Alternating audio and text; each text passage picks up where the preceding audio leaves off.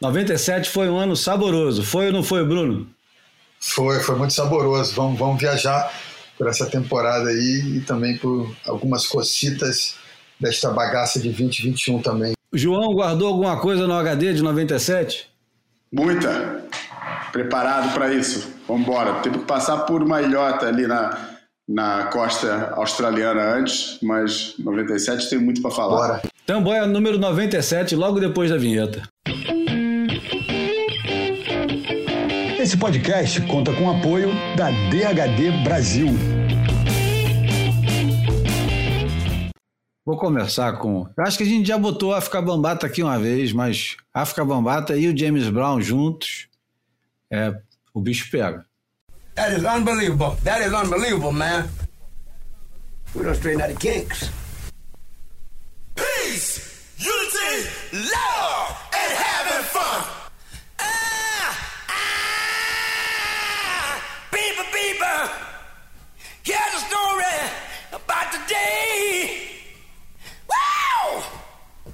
Teacher! Good check us there.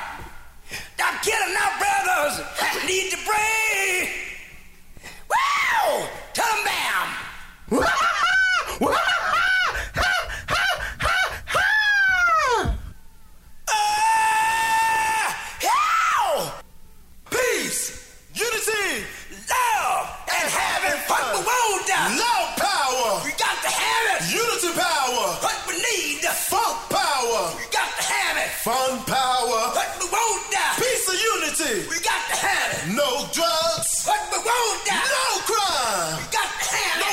Time. Give it to him.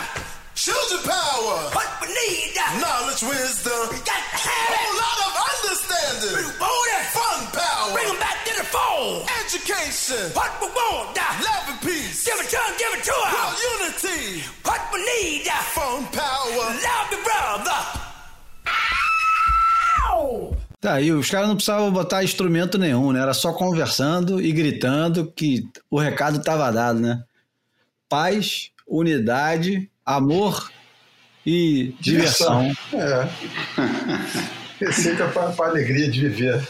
A versão, a versão com, com os instrumentos todos, só para não perder o, o trem, é essa aqui. Everybody over there! education, everybody over here! We all need respect! All the people of the world are hoping for peace! Everybody think!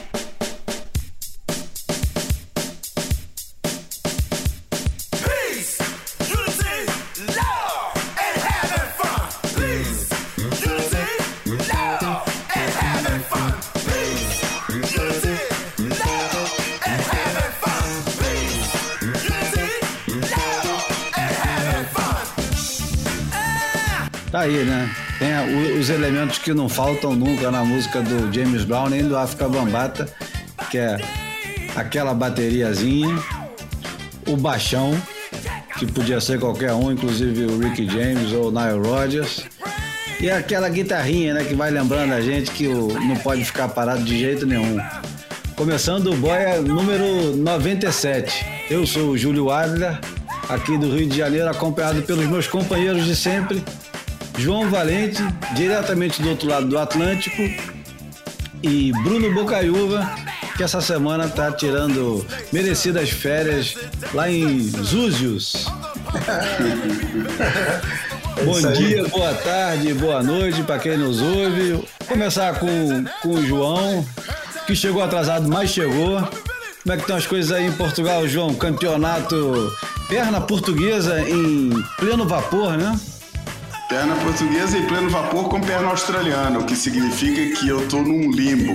Eu até fui ontem na conferência de imprensa, pediram para ir lá fazer as entrevistas na conferência de imprensa da Costa da Caparica, mas é, pouco tenho visto do, do, do, dos campeonatos aqui.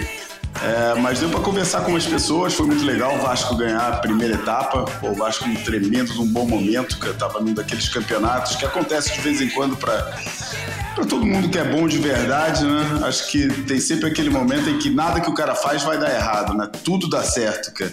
E o Vasco estava bem nesse momento em Santa Cruz, vamos ver se ele consegue trazer esse, esse ritmo agora para a Costa da Caparica, porque é, era importante para ele, acho que estava muito bem lançado para garantir o lugar no Challengers e brigar, acho que com melhores condições que nunca por uma vaga no, no World Tour. Mas o que esses campeonatos aqui, a WQS aqui está fazendo é bem um, re, um, um, reviver, apesar de uma presença ou outra de um brasileiro, um australiano, é reviver os tempos da EPSA, né, do circuito europeu. Muitos franceses, muito francês é, aqui, mostrando que tem gente para seguir no, no, no, na, na, herança de Jeremy Flores. É, por incrível que pareça, né, até João Duru tá aí. Né, João Duru ainda moleque, mas já com, com ar de veterano. É, muitos franceses aqui, cara, e enfim, pelo menos ver esse circuito de qualificação é, retomar é bom, cara. É bom sentir que, que, que tá mexendo a coisa. E aí, Bruno, já pegou onda hoje ou não? Não, não, não peguei não, juro. Eu tô aqui, a minha mais nova tá, tá fazendo é, colégio online aqui, eu tô acompanhando ela e a mais velha, a, a mulher e a, e a, cachorra, a cadelinha vira-lata que a gente adotou, tô na praia. Você acompanhou um pouquinho do, do WQS de Santa Cruz? acompanhei só, só ali as finais mesmo achei que, que, que Luquinha Silveira, a gente até brincou, né? Eu acho que no, no grupo aqui do, do Boiano, que, que você cravava a final Luquinhas e Vasco, e era o que eu acho que grande parte da turma que estava assistindo o campeonato acreditava que seria a final, mas é, o Vasco conseguiu pelo lado dele e o Luquinhas acabou nas quartas de final. É, um brasileiro que está morando aí foi, foi legal, pelo menos ter a participação de um brasileiro e porra, sempre tem onda boa por aí, mesmo que não, que não seja um dia clássico do Pico. É, eu vi as, as finais e, e, gostei do que vi. E estava aqui já com as mãos para cima no James Brown, porque eu estou sozinho aqui, ninguém está me vendo, e eu estava aqui, meu irmão, porra, é, feliz da vida ouvindo o som. E que mensagem bonita, né? Que tem a música, e ele vai depois enumerando todas as coisas que que era necessária. A música é de 84. É, é. O hip hop, rap, estava tava surgindo com muita força, representando, parecido com o que o funk aqui no, no Rio de Janeiro e no Brasil era há um tempinho atrás, né? Tempinho, é. já estamos falando do quê? De 20 anos?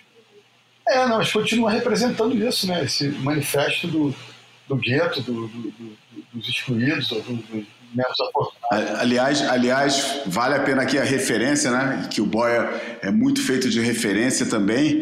Quem se interessar pelo assunto, ou até quem despreza um pouco o, funk carioca, é, vale a pena escutar um capítulo do podcast da revista Piauí, A História Preta, é, sobre as origens do funk carioca. É, vale muito a pena escutar, cara. É, além de ser um, um, um, um poço de referências da, da, da, da música negra americana, de origem americana, que, que teve na base do desenvolvimento do funk. É, principalmente aquela que foi mais influenciada ali pelos lados de Miami, mais influenciada pelos ritmos caribenhos e tal. É, ajuda a fazer uma contextualização social e cultural do Rio de Janeiro, pô, preciosa, cara. É, recomendo muito esse, esse, esse podcast no geral, mas esse, esse episódio em particular. É, mas só para corrigir, não é da, da Piauí, é da B9. Ah. E o ah, História, okay. Preta, História Preta é feito por um cara sozinho, o Thiago André, que é um baita estudioso e um baita editor de podcast também, que os podcasts são super bem editados, super. são muito, muito bem pensados, e ele, como estuda história, é, tudo é muito bem contextualizado, não tem nenhuma informação perdida, é quase que o oposto do Boia. Nada cai, do, nada cai assim de repente, no meio do. Aqui no Boia, a gente conversa é. coisa, lembra de um assunto, é. se bobear, esquece do que era o assunto principal. E o Boia acaba depois de três horas e meia e a gente não falou do assunto principal. Não, eu, hoje em dia eu até tenho medo de discutir pauta do Boia antes, porque normalmente aquilo que todos concordam que vai ser o tema acaba não sendo falado. É, a gente pega as esquinas aí e vai devaneando. Pois é, e nessa linha de perder o, o, o prumo do negócio, eu ia falar, continuar falando do Santa Cruz, que o resultado foi Vasco Ribeiro em primeiro e o Timothy Bisso em segundo. o Timothy Bisso surfou muito durante o campeonato inteiro, apagou na final, o, foi uma final praticamente de um homem só. O Vasco. É, há muito tempo que o Vasco não vencia, né? Então foi, Ele é nunca muito... venceu, foi a primeira vitória dele no WQS, cara. Por incrível que pareça. Eu, quando Olha. escutei isso mencionado, eu até tomei um susto e falei: caramba, é mesmo, é verdade, ele nunca tinha ganho o WQS antes, cara. Pois Olha, é, o Vasco, é... o Vasco é o cara que ganha o título mundial júnior na Ericeira, na final contra o Ítalo Ferreira, que não é brincadeira, né? E depois ele passa. Aquilo foi que ano, Bruno? Você que sabe. 2014. É, 15, é 2015. Não, 15 válido por 14, né? É. Isso, é isso. É. Então o cara tá há seis anos é, dando dando duro no WQS, tentando uma vaga entre os melhores do mundo. Viu o Federico Moraes sair bem de trás dele, né? Porque imagina, você é o campeão mundial júnior, e ele era bem novo quando ele foi campeão mundial júnior. Eu acho que ele não tinha 18 ainda, né? Não lembro. Ninguém sabe, mas tudo é, bem. Mas tá batendo ali. Eu, eu acho que ele, que ele era mais novo do que o. Eu não, não tenho certeza, mas acho que ele é mais novo do que o Ítalo, por exemplo. É, o Ítalo fez 26 agora. Né? Pode até ver aí, enquanto eu vou falando, vocês veem na, na Desculpa, internet. fez 27. O Ítalo é de 94, é. E o Vasco é de quando? O Vasco, eu acho que é de 95, se bobear. Mesma idade do Filipinho? É. Veja aí. que ele era ainda mais novo. Bom, enfim, é um desses, é um desses fenômenos que, que acontecem é, de forma meteórica e, na verdade. 94. Vasco é de 94. 94. Então, mesma idade. É. Mesma idade, enfim. É, o Vasco é um desses fenômenos que surge de maneira meteórica e que não some. Ele não sumiu, ele continuou sempre ali batalhando, chegou perto várias vezes, viu o, o parceiro dele de WQS. Aliás, ele, ele teve vários parceiros nesses últimos seis, sete anos, né? No WQS, mas viu o principal parceiro dele, o Federico Moraes, entrar, entrar e sair, voltar fazer final, ganhar do John John Florence, fazer grandes resultados e sem conseguir entrar. Trocou de técnico, fez miséria, mas ainda não tinha emplacado, né?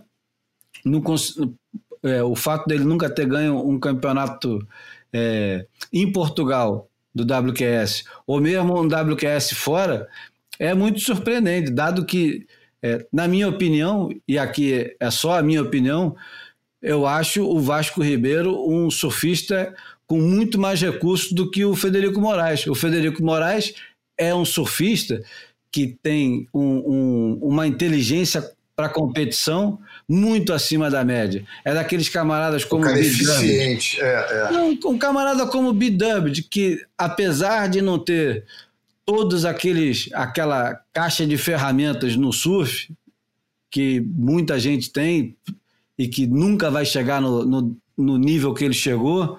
Enfim, o Vasco se aproxima agora finalmente do, do WCT, sei lá como é que chama agora esse negócio, circuito principal. É, e numa hora que vai. É.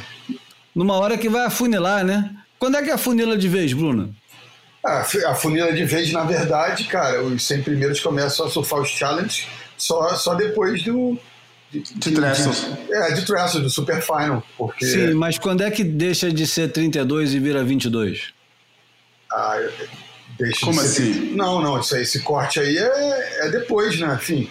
É, não vai ter esse corte? Não, não, O, o, ranking chega em Trestles, chega, é. aliás, não chega nem em Trestles. É, Chopo, o né, ranking, né, em agosto, acaba, de agosto. em Chopo e o ranking está fechado. É. E depois tem Trestles, que não tem nada a ver mais com ranking, uhum. e depois vai ficar rolando Challengers até é, janeiro ou fevereiro de 2022, Isso. e depois, de acordo com o ranking dos Challengers, é que vai ver quem é que entra e quem é que sai. Não, mas enfim, Entendeu? então em Chopo vai ser cortado os 22, dali não, né? Só... Não, exatamente, é, é. em é. Chopo ficou cortado os 22. Depois, é. é, é isso. É depois de Chopo, é isso. Essa pergunta era essa. É, depois de Chopo, está decidido os 22. É. Eu acho legal lembrar também que essa história Ítalo, Ítalo e Vasco, né? O, o Ítalo, a primeira vitória do Ítalo no circuito mundial, não foi só na Elite, foi a vitória em Belde, né? Ele, ele, ele entrou para a elite e, e passou três temporadas por lá sem vencer nenhum campeonato, tanto na elite quanto na divisão de acesso. Então, a primeira vitória do Ítalo no circuito mundial foi a vitória de Belt contra o Nick Fanning na final, né? Então, assim, ele também esperou muito para ganhar, mas acabou estrondando com uma vitória histórica, né? Isso é incrível, né? Será que já aconteceu isso alguma vez na história do surf, de, do camarada ter passado pelo WQS sem ganhar nada Caralho, e, pô, é e ganhar lá em cima? hein? É, muito pouco provável disso já ter acontecido, né? É, normalmente toda a carreira bem sucedida Porra. no, no campeonato, no, no circuito É. mundial vem. O cara já coleciona, né? É, É. é verdade. Pô, essa é uma ótima pe- pesquisa para fazer, mas acho pouco provável que alguém tenha conseguido isso. É, mas em compensação ele tinha ganho tudo quanto era título possível aqui no Brasil, né? De tudo quanto é categoria. Ah, é, que ele é. começou muito cedo competindo, né?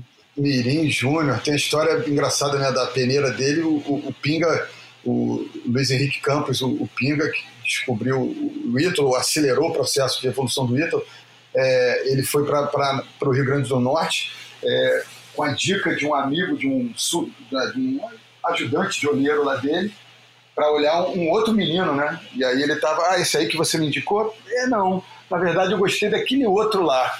Ele pensou o, o Ítalo num, num contexto que o Ítalo não era o destaque e ele enxergou no Ítalo uma, a, a capacidade, enfim, atributos para, enfim, para enveredar pelo surf profissional, surf de competição e, pô, deu no que deu, né? Tá dando, né? Tá dando muito ainda, né? Aliás, vamos aproveitar e já vamos entrar direto em Rottnest, esse É. grande mistério do circuito mundial. É, acho que é a primeira vez que o Desert. É, eu não sei se deu uma bola fora, porque ainda vai dar muita onda boa. Pode ser que dê, eu espero que dê. Mas o primeiro dia foi foi a coisa mais próxima do constrangedor que eu tenho visto ultimamente no circuito mundial. Alguém discorda? É, eu não, não, concordo. Mas enquanto você dis- discorria aí, eu fiquei pensando uma coisa, né? A, a Ripco é, pa- patrocinou três das quatro, das quatro etapas da perna australiana. E, e pensando aqui, e eu vou lançar essa no, sem, sem muita elucubração, é, é, eu acho que foi um, um acidente de percurso que levou eles a, a- a colocarem o selo The Search nessa etapa, né? na medida em que é, foi um palco que deve ter sido ofertado a eles é, de última hora, e aí, ao perceber que era uma etapa, um, um local onde nunca tinha acontecido nenhuma etapa importante do circuito mundial, e a, e a Ripco já estava envolvida com a história, eu acho que alguém pode ter tido essa ideia inteligente de falar, pô, já que estamos indo para um, pra um lugar que a gente nunca visitou, que, quem sabe a gente traz de volta esse emblema é, do marketing The Search e, e embala é, de uma maneira mais, mais garbosa, mais... Mas pra quem já fez search em Ocean Beach, né, cara? Pô, o que que tem? É, é. Sabe? Bola fora por bola fora, eu acho a nível de conceito o Ocean Beach mais bola fora do que Hotness. Porque, pô, mal ou bem, Hotness é um lugar pô, de descoberta, é um lugar que eu com os meus amigos ia ficar felizão de ir pra lá sem saber nada e achar exatamente aquele mar que, que quebrou no primeiro dia, e achar uma delícia pô, um- uma, como falou o Sam George, talvez na frase mais acertada do texto que ele escreveu pro The Inertia e que foi reproduzido há poucos dias no site da, da WSL, é, porra, uma, uma onda razoável num sítio alucinante, num lugar alucinante. Pô, o lugar é lindo, cara, a ilha é linda, cara, deve ser maneiríssimo passar lá um- essa temporada. Tem aquele elemento de, de, de é, pô, inóspito, remoto, que, que eu acho que é mais importante até para o The Search do que, do que a qualidade da- da- das ondas.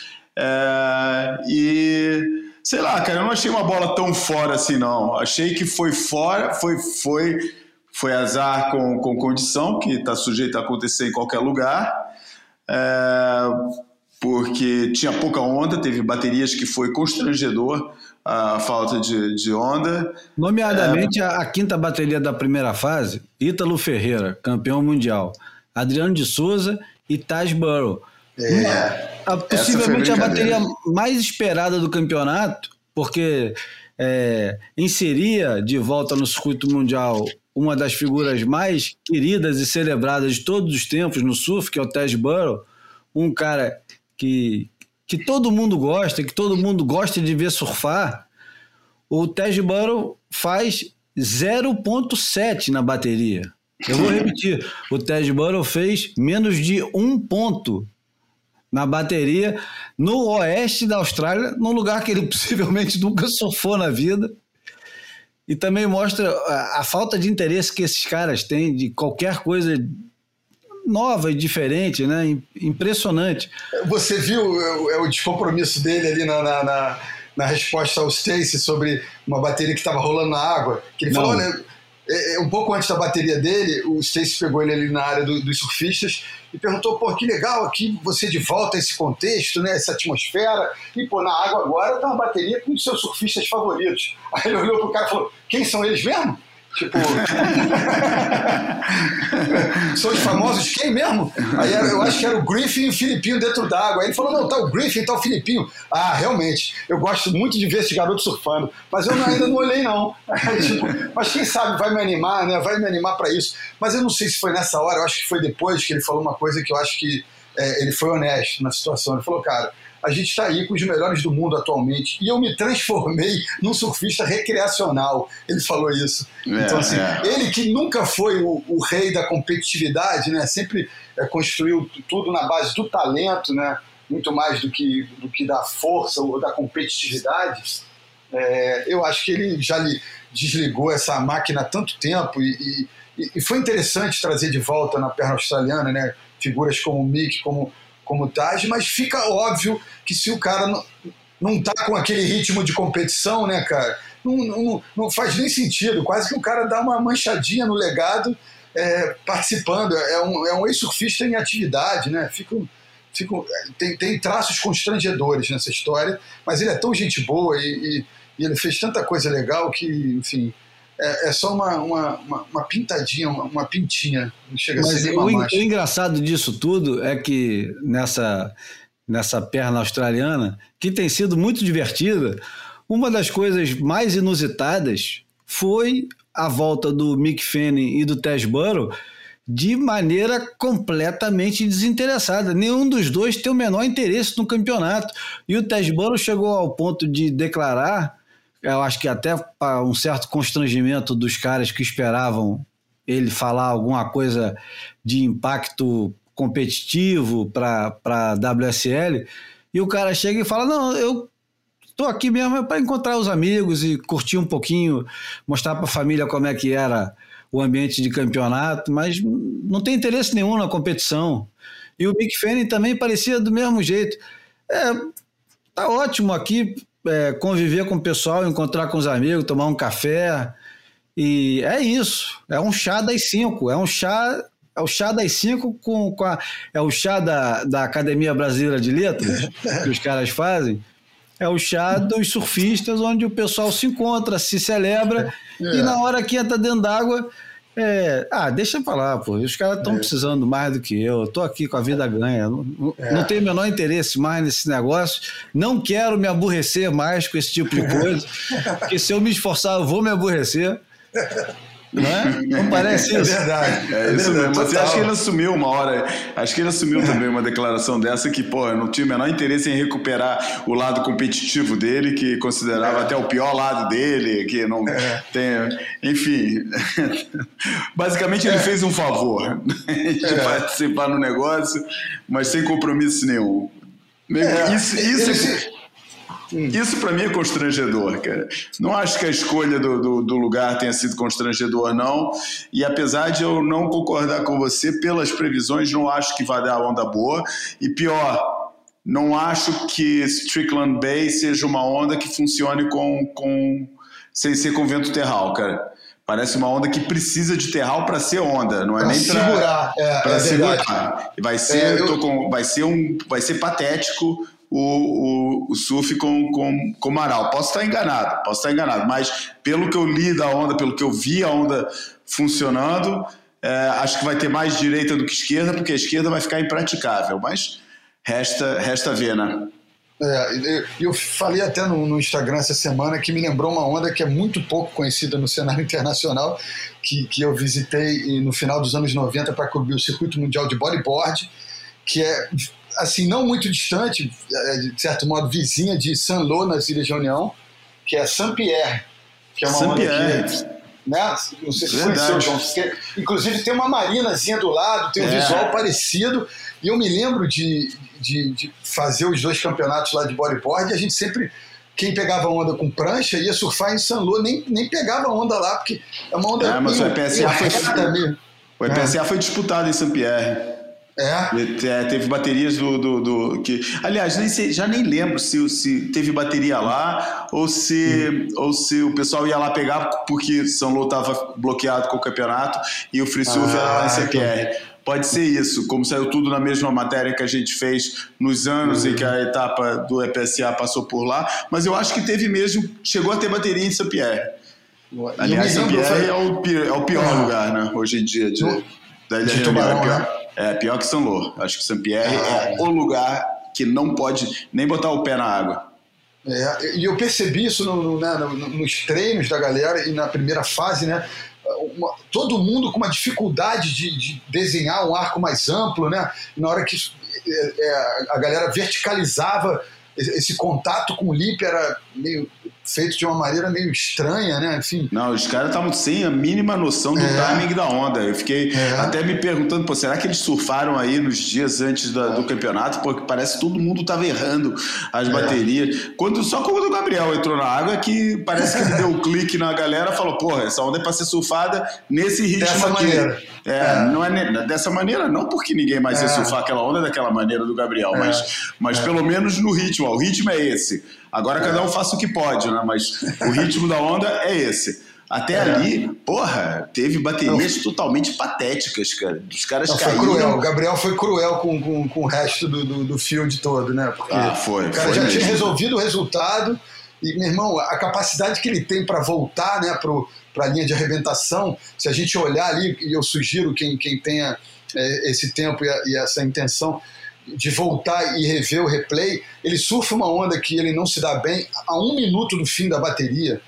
E aí essa, o 933 ele, ele, ele volta para o fundo em, em 30 segundos, ele, faltam 20 segundos quando ele entra naquela última onda. Então, assim, é, ele tem essa capacidade não só de, de retornar muito rápido, como está apto a desempenhar o melhor surf dele, mesmo com, com esse esforço físico né, demonstrado ali, enfim, é, é, é foda. Tem a hora que ele, ele, ele veste meio uma, uma capa ali do, do super-herói e, e, e, exibe a superioridade de uma maneira acachapante mesmo. Tem, tem uma supremacia é, é. física hoje em dia, é, eu acho. Tem. Bastante. Porque o, o, surfista bem preparado de antes, né, de outrora, ele está bastante superado, né? É. Ele até funciona de vez em quando, pode funcionar aqui e ali, até no WQS, ou em eventuais etapas do, do WCT. Acho que ele pode funcionar em pipe, por exemplo. É. Se tiver um pipe clássico, um, um é. clássico. Até mesmo um beat breakzão clássico, é, como o aqui no Rio, uma onda pesadona, tubular, que o cara toma um curta, né? É, é. perto da beira, né? Que não é, Isso. não precisa remar para cacete. É. Mas a supremacia de preparo físico hoje em dia é uma coisa que, que se impõe no circuito é. mundial. E eu acho que acaba provando essa história da dificuldade que o Mick e o Taj tiveram para se, se encontrar um ambiente né, estabelecido dessa maneira. Né? Agora, falando um pouquinho também é, insistindo numa coisa que a gente tecla bastante aqui, é, é impressionante que a gente precisou de dois dias para eliminar quatro surfistas, né, cara? E com, com a perspectiva de ondas que não vai muito longe, né? Então... É, é inacreditável. Precisa, cara, precisa mudar urgentemente esse formato, cara. E deixar é? cair essa bateria, essas baterias de três, cara, que não levam a nada, cara. É, a minha, minha sugestão é até. Porque eu entendo o negócio da repescagem, entendeu? Eu acho que o surf é um esporte com muitas variáveis não controláveis pelos surfistas para simplesmente reduzir é. a uma participação só. Numa primeira fase, eu entendo o negócio da repescagem. Mas, olhando, é, sabe, é, é o, o, jeito como está organizado agora, é, tem que ser feito de outro jeito, entendeu? Até é, se tem, se tem é, quatro sujeitos que precisam, ou, ou, quatro ou oito sujeitos que precisam voltar, vê para a hierarquia das notas. Os caras que fizeram a melhor nota no primeiro round, os caras que não passaram, mas tiveram uma nota excelente, faz um ranking. Pô, o cara perdeu numa bateria que todo mundo fez mais de 15. Beleza, bota esse cara de volta no campeonato. Não precisa entrar dentro d'água de novo, né? É, talvez não, talvez não. Enfim, Agora, é, uma, é uma discussão. Eu já pensei em fazer duas rondas de duas rondas de, de 32, mas, mas sempre em overlap, entendeu? Qualquer coisa para deixar o negócio mais interessante, mais dinâmico, cara. Porra, foi, foi torturoso ficar narrando noite adentro e seria durante o dia também, cara, algumas baterias ali, cara. Simplesmente não acontecia nada, cara. Nada de interesse, cara. Bateria, não foi só a bateria do, do, do Ítalo e do Taj, foi, teve outras baterias que não tendo sido tão paradas, não chegando a esses extremos, tiveram notas baixíssimas, entendeu? Porra, baterias que sem o menor interesse, cara. Entre as é... meninas também foi uma coisa terrível, né? As meninas completamente perdidas. Também, cara, também, sabe? Enfim, não, é. é. Eu quero saber, João, se você estava na transmissão quando o, o senhor Lene, é, qual ah. o sobrenome dele?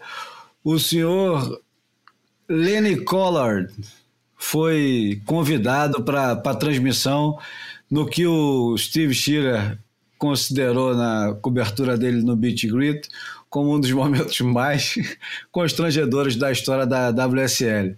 Como é que você fez para traduzir aquele negócio lá?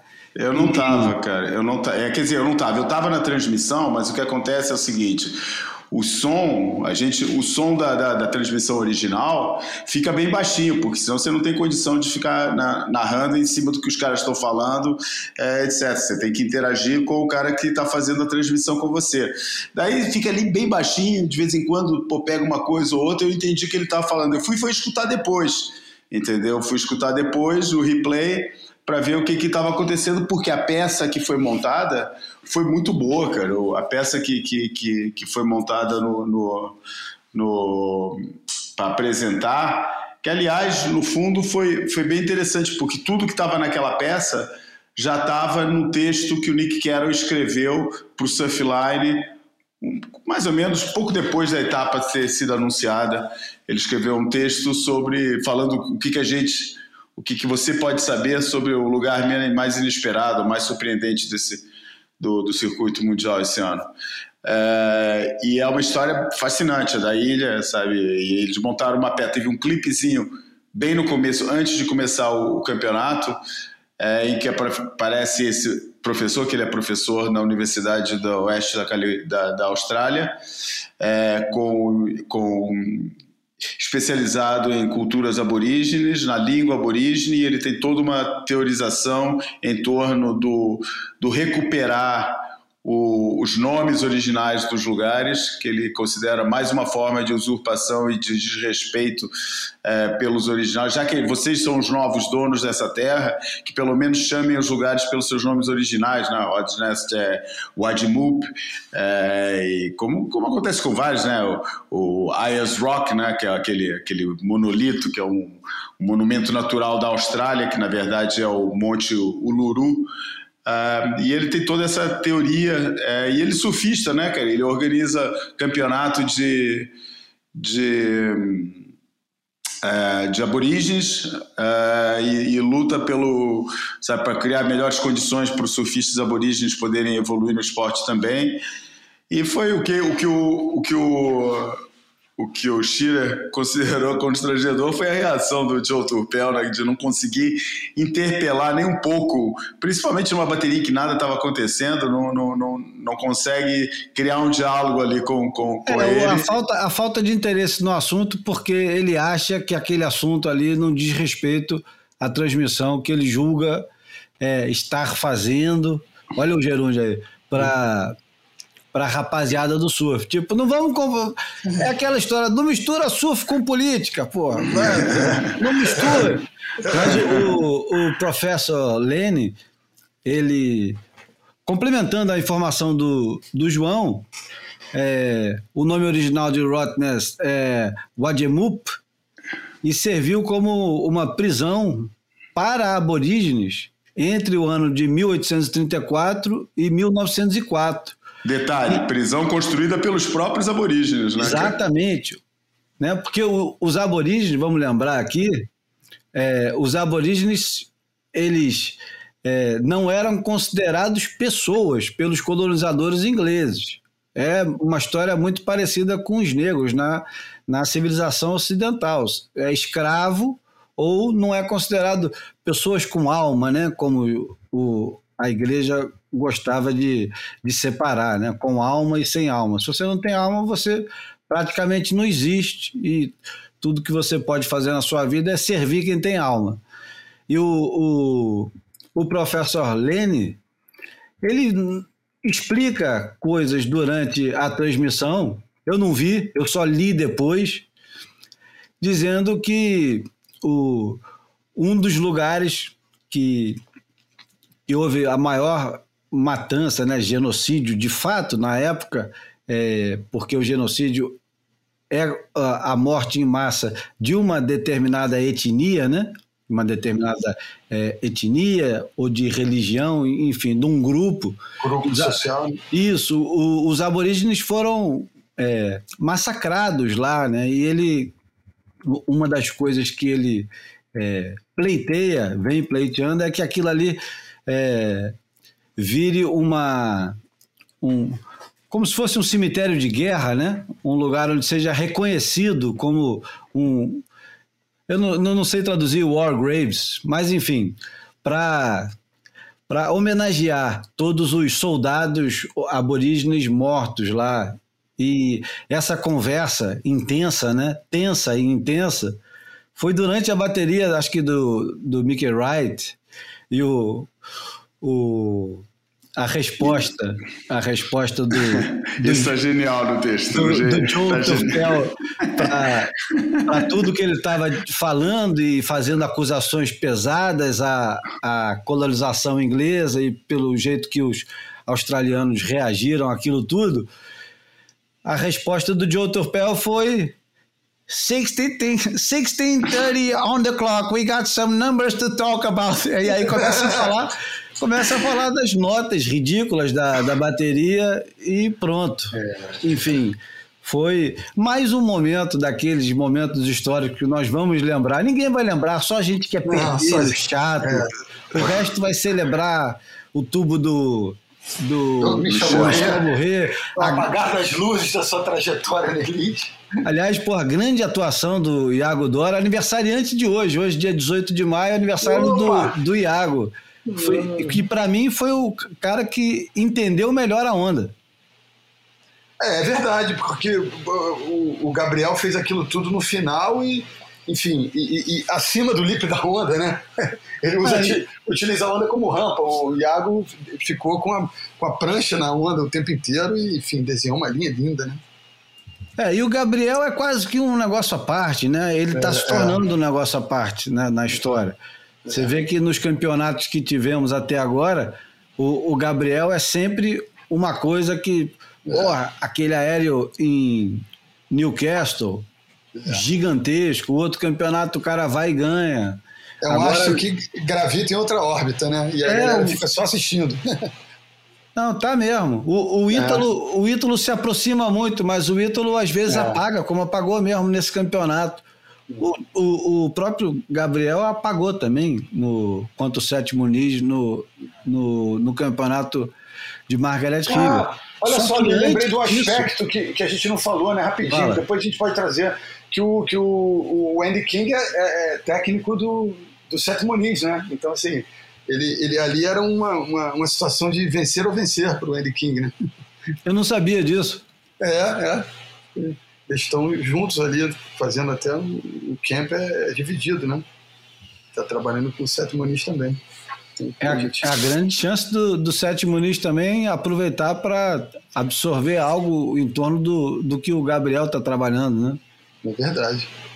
Ele tem bastante para trabalhar o Sete Muniz, né, cara? Pô, tem, tem. Tem muito campo para crescer, né? Porque é, ele é muito frágil em vários aspectos, né?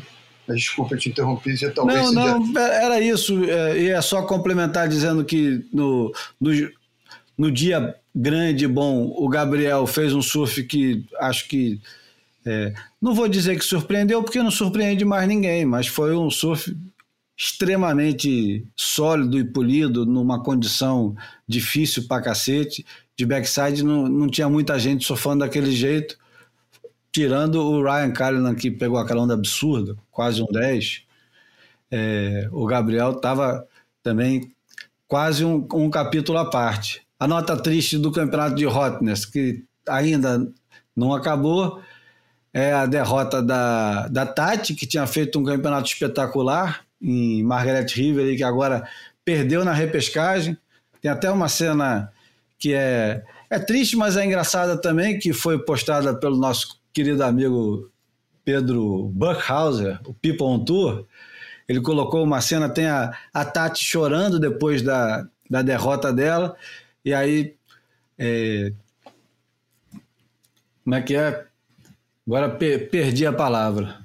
Consolada pelos brasileiros, o Miguel Pulpo e o Felipe Toledo do lado, é, consolando ela, e depois já fazendo piada e colocando ela para rir, uma cena legal pra cacete, cara, mostrando o, o- como as coisas se integram né, ali no circuito mundial, como é bacana.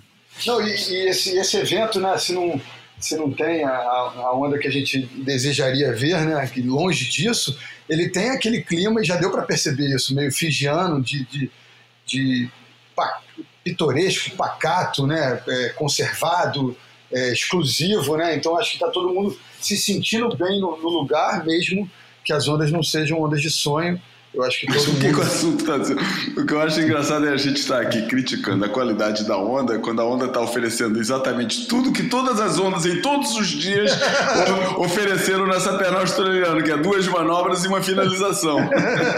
É o argumento do Shearer, é o argumento genial do Shearer. no- Eu no falei texto isso durante a transmissão e depois achei muito legal ler no Shearer. Pô, Falei, pô, continuamos com a fórmula que estamos trazendo desde, desde Newcastle. Duas manobras e uma finalização. É, muda o backdrop mesmo, muda um pouco o cenário ali do lado, mas a situação é a mesma, né?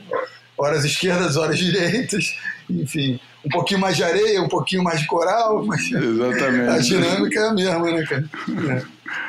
É. Vem cá, vamos para a segunda parte do Boia, então, falar de 1997? Bora. Ou Bora, esquecemos de alguma coisa? Não, cara, o campeonato já foi bem comentado, tá? Ainda tá rolando muita coisa, ainda tem muita coisa para rolar, vamos ver. Já deixamos já nossas especulações relativamente ao, ao mar, é, já, já deixamos marcado aí, acho que dá para dá pra dar pista. Então vamos lá, de 1997 para começar, eu vou botar é, praticamente uma vinheta, mas não é uma vinheta, é uma música que marcou 97 para mim.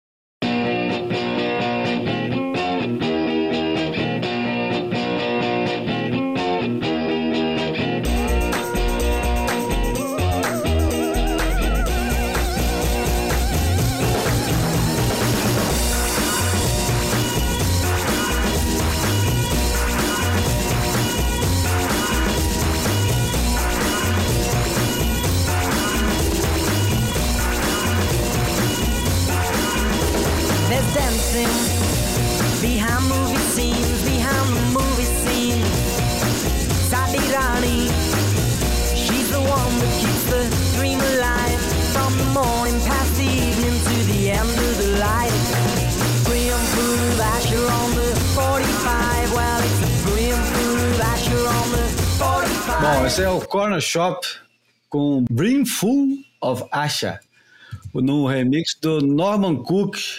Norman Cook, para quem não sabe, aquele carequinha que depois ficou conhecido como Fatboy Slim, mas antes disso, ele era um dos carecas de uma banda espetacular inglesa. Aliás, eu acho que eles nem são ingleses.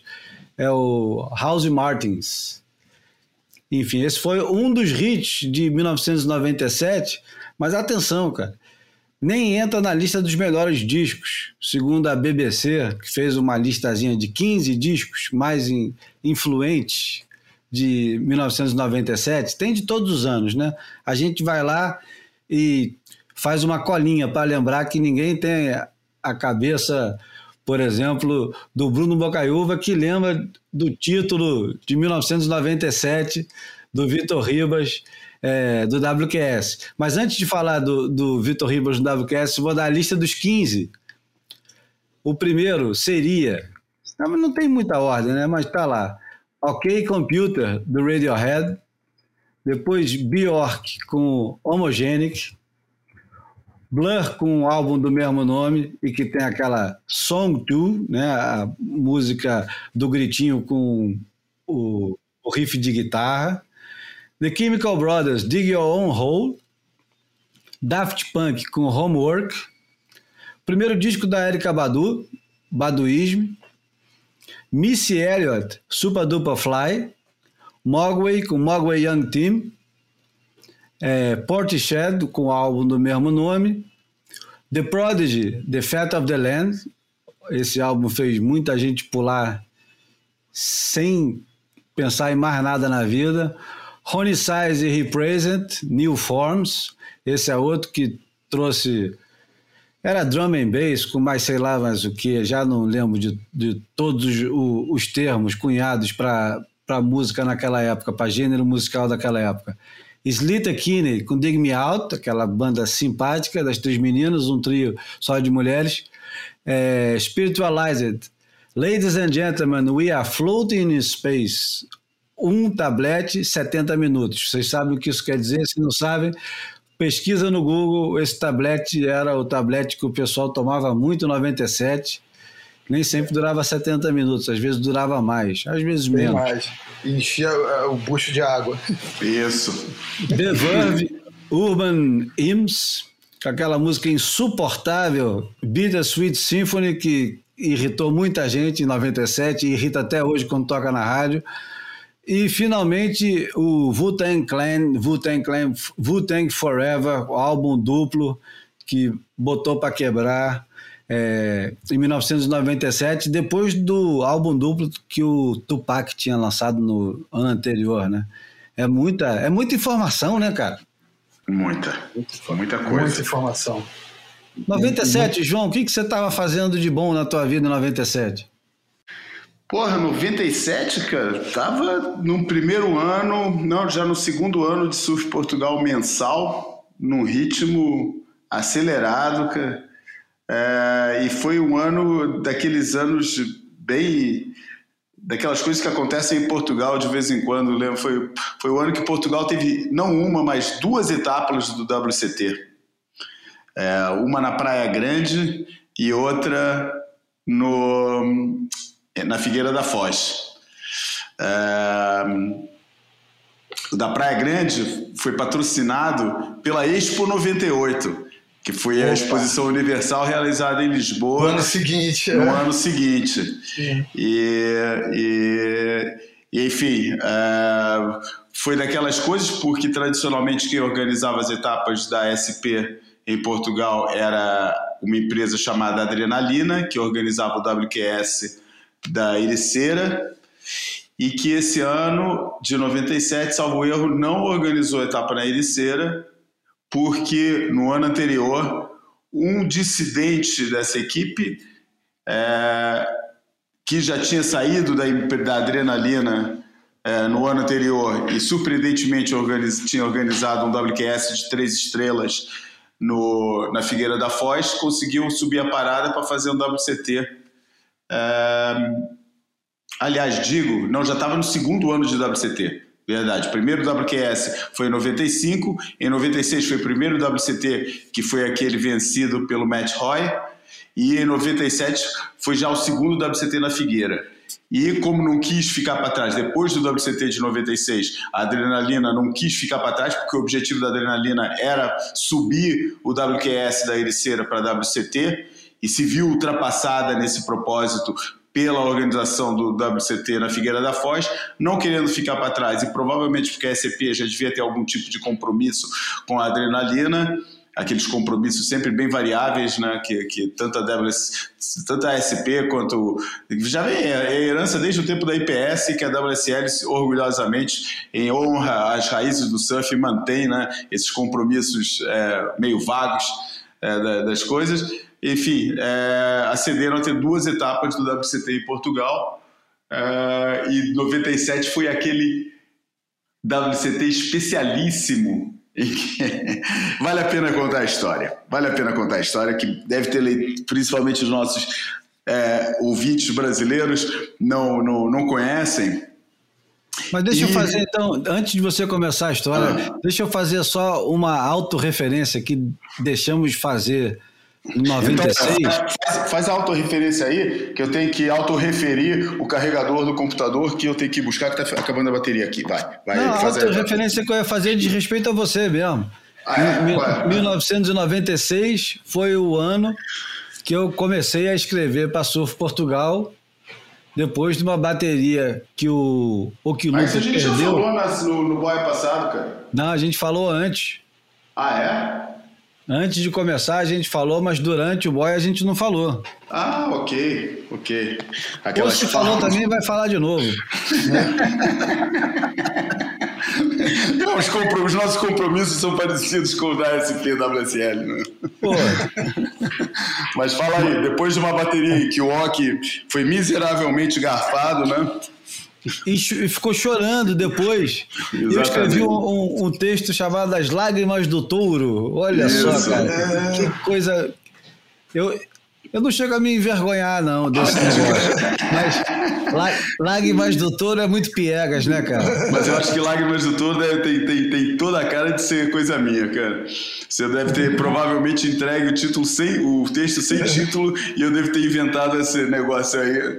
Mais um capítulo para meu longo historial de momentos constrangedores, títulos é. constrangedores que eu já criei. Cara, eu, é, mas eu acho que a, a cafonice ela, ela, ela, tem uma linha tênue entre a cafonice e o brilhantismo em alguns momentos. Então, mas só, só, só complementando, é, foi durante. Agora você vai lembrar quantos anos foram de coluna. A coluna teve vários títulos diferentes. Começou como Toca do Júlio. Que era um restaurante virou... no caminho para a Praia Grande, que existe até hoje. É. sopa de tamanco. Sopa de tamanco, tempestade em copo d'água. Foi, foi. Teve muitos nomes diferentes, mas continuou firme durante 20 anos. Porra, não sei, cara, 96, pô, foi até o final, né, cara, até 2015, por isso, é, enfim, é, 95. Quase um jubileu de prata. Exato, verdade, verdade. Enfim, conta a história agora de 97 que a gente precisa saber. Ah, essa história é interessante.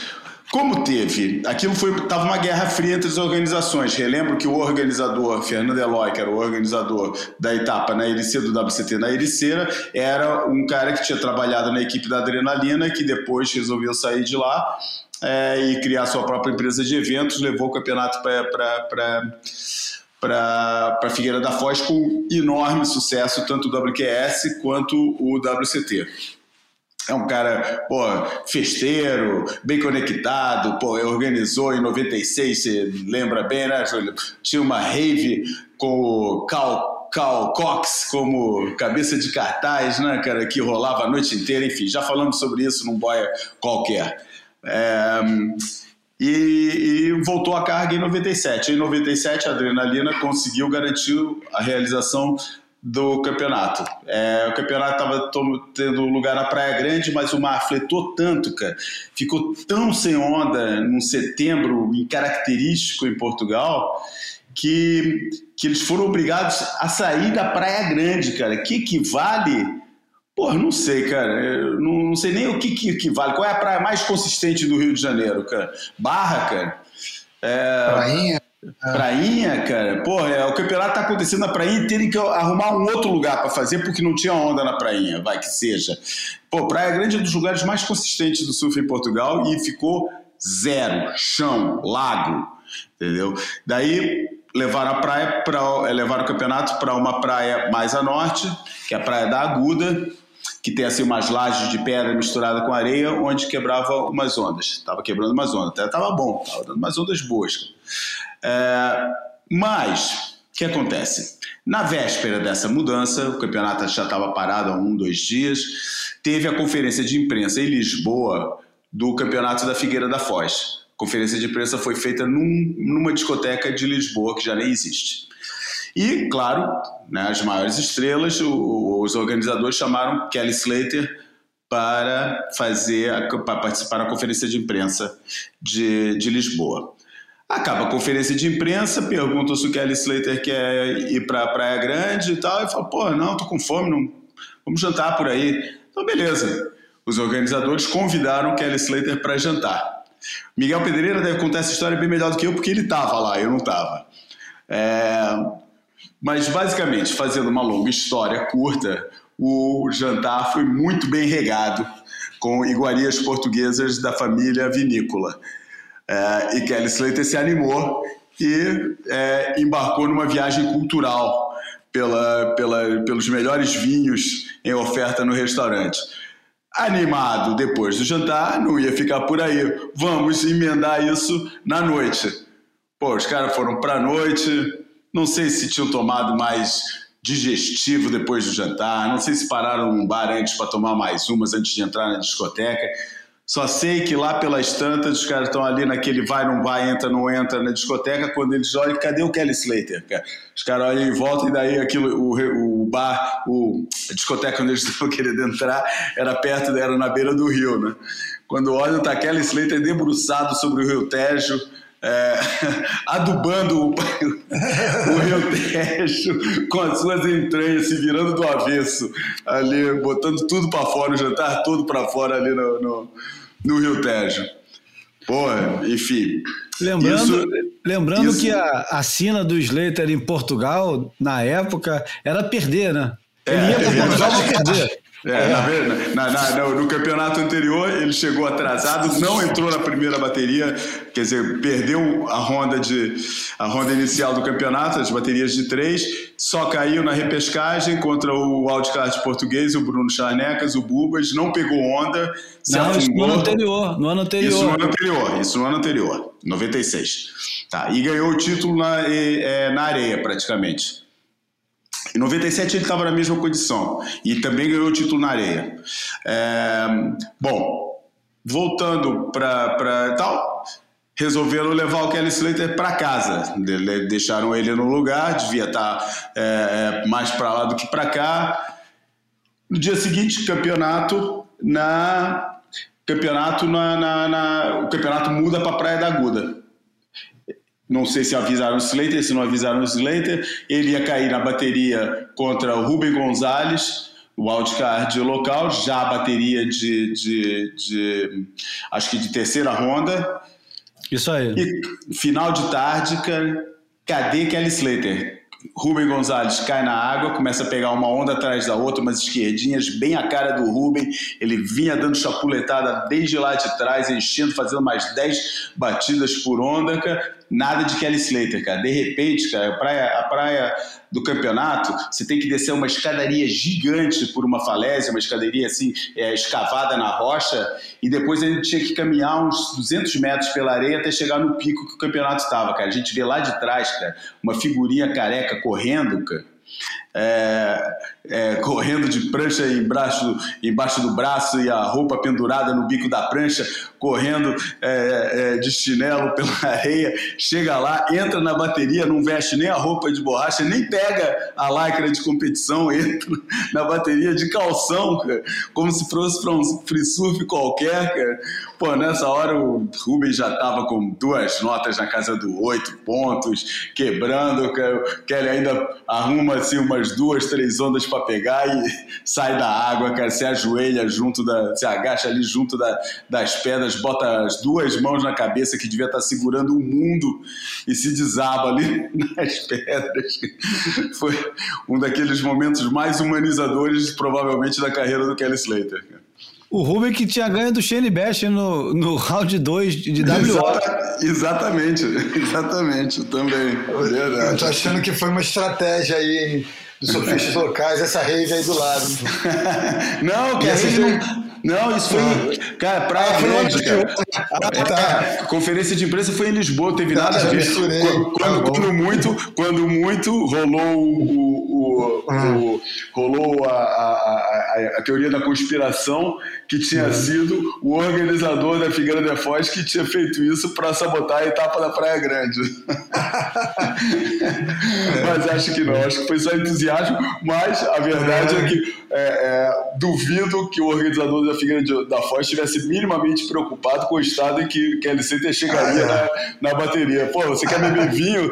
Traz duas garrafas, não traz uma. Fica à vontade, é, Fica à é. vontade, eu pago. É, Ô, Bruno, vou lembrar Ah. então do, é. do título do WQS do, do Vitor Ribas.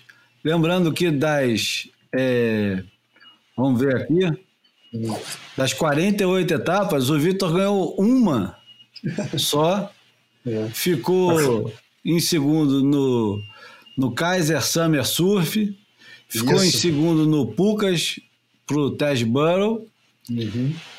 E de resto deve ter uma porrada de resultado bom. O engraçado de, de 97 é que, olha só, cara, que coisa. Eu não sei nem mais se é engraçado, se não é engraçado. Enfim, é curioso demais.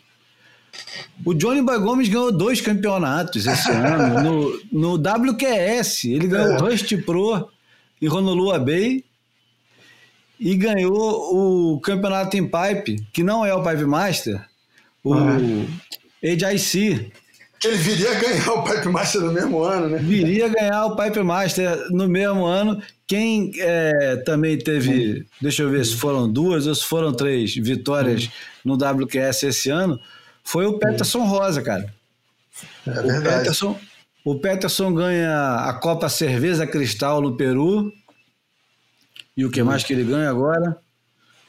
E ganha o Nescau Surf Energy lá em Capão da Canoa, no Rio Grande do Sul. Opa, terra boa. Enfim, Terra muito boa. Porra, 97 é, é, o Vitinho foi super regular, né? Eu me lembro, tenho, tenho uma boa memória do, dele ganhando em Sunset na areia, né? Que ele, ele torceu, não sei se era o Boemerton, tinha uma galera meio na, no era o. Boemerton, Era exatamente. Isso. É, então, o Boemerton estava no encalço dele e ele perdeu um pouco mais cedo do que gostaria, mas o Boa também não evoluiu muito no campeonato e ele foi. é, A gente sempre ficou né, nessa, nessa dúvida, né? Se tratava. Até hoje eu acho que tem gente que encara, quem, quem trata um tema com seriedade, encara esse dilema de tratar o título do QS como, como um, um título propriamente dito ou apenas como o resultado desse acesso à elite, né? É, eu acho que Teco e Neco ambos festejaram muito é, as suas conquistas de, da primeira colocação final no ranking do QS como títulos mundiais e eu acho que talvez o, o, o sistema e, e a comunidade internacional é, pelos brasileiros dominarem o QS acabavam fazendo meio olhando com certo preconceito quem tratava essa, esse primeiro lugar no QS como um título, né? Enfim, e, e, e Teco bateu duas vezes lá e, e Neco também, né? Teco foi número um em 92 e 99 e o Neco é, seguidas vezes, né? Em do- 2003 e 2004. E mas eu- do- 97 foi um ano muito legal e, e pessoalmente foi muito especial para mim, porque foi um ano que eu comecei a viajar bastante trabalhando com o Antônio com o Bocão, porque foi me dada a responsabilidade de produzir o Mundial de Bodyboard. Então, em 97 eu tive a chance de, de ir para a própria Praia Grande, em Sintra, Portugal. Foi lá que a gente se Pra- conheceu. É, não foi, João? Foi, acho que Júlio mandou alguma coisa por você pra É mim. verdade. Eu fui te mandar. É isso mesmo. Não sei se foi um livro, alguma coisa. Alguma coisa. Mas eu acho que foi na Praia Grande mesmo. Você se lembra disso não? Lembro, lembro que até Ah. o. Não sei que, que, su- que, que bodyboarder português que tinha dado uma dura no, no GT. E Ah. os caras estavam falando, você viu, você viu, você viu? E você lá amarradão falando, é, cara, porra, o moleque deu calor no, no, no Guilherme. É, cara, se bobear o tal do Manuel Centeno, não era o Talvez, provavelmente, que na É. época era um dos grandes É, bodyboarders. pô, Paulinho Costa, meu camarada, pô, que saudade daquela época, cara. E, e- e- e também naquela temporada eu tive a sorte de substituir o Bocão. Eu era um. E nunca me transformei num bom câmera, mas era pior ainda quando mais novo. E, e eu substituí o Bocão, que ele quebrou o pé no inside da macumba, saindo da água, ele tropeçou e, e teve uma lesão e ele não pôde ir para a perna australiana. Então fui eu e Antônio Ricardo, foi minha primeira vez na Austrália, foi em 97. E a gente foi direto para. Só fizemos dois campeonatos. O primeiro em Newcastle e o segundo em Margaret River. Então, interessante essa coincidência com essa temporada dos eventos do CT serem realizados nesses dois lugares. Foram os primeiros lugares que eu conheci na Austrália.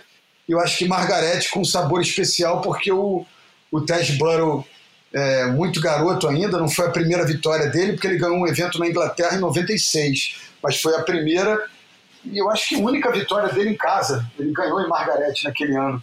Então foi, foi a primeira vez que eu, eu tive contato com o Taj e, enfim, ainda o entrevistaria porra, dezenas de vezes.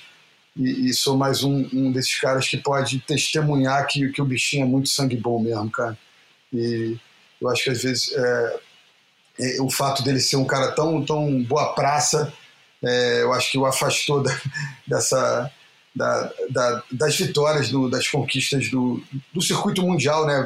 Essa regularidade, essa, é, é, essa força e, e que, que, os caras têm que ter durante uma, uma temporada inteira. Eu acho que o, o Taj ele, ele liga e desliga e ele não tem essa, essa firmeza de propósito que outros, outros têm para perseguir esses sonhos. E, mas em 97 eu tive essa, essa alegria de, de ver ele surfando em casa e conhecer Margaret River ainda é, muito pitoresca, muito, muito pequeno, um vilarejo, porra, é, muito agradável de se, se visitar, enfim.